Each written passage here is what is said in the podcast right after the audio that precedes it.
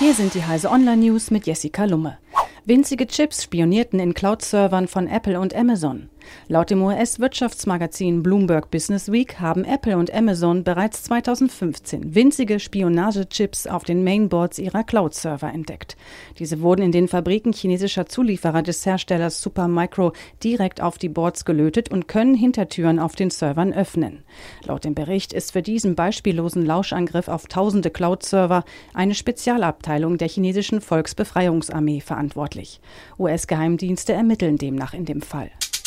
Prognose, wo Maschinen in Deutschland Menschen am einfachsten ersetzen.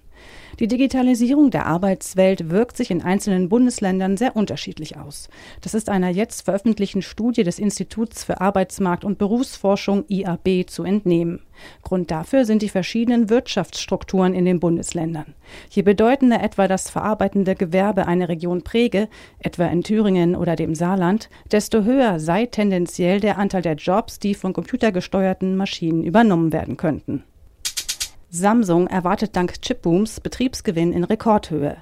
Speicherchips verschaffen Samsung Electronics im laufenden Quartal Rückenwind, während das Smartphone-Geschäft schwächelt. Dank des robusten Geschäfts mit Speicherchips kann sich Samsung Electronics für das dritte Quartal 2018 auf einen operativen Gewinn in Rekordhöhe freuen. Der Gewinn aus den Kerngeschäften werde im Jahresvergleich um 20,4 Prozent auf 13,4 Milliarden Euro steigen, teilte das südkoreanische Unternehmen am Freitag in seinem Ergebnisausblick mit.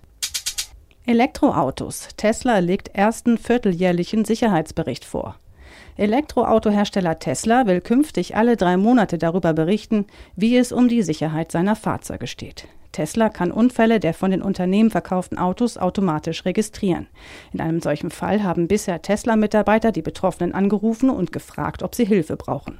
Künftig sollen die Mitarbeiter während der Telefonate auch danach fragen, welche Verletzungen die Insassen erlitten haben und was diese von den Sicherheitsvorkehrungen halten. Diese und alle weiteren aktuellen Nachrichten finden Sie auf heise.de.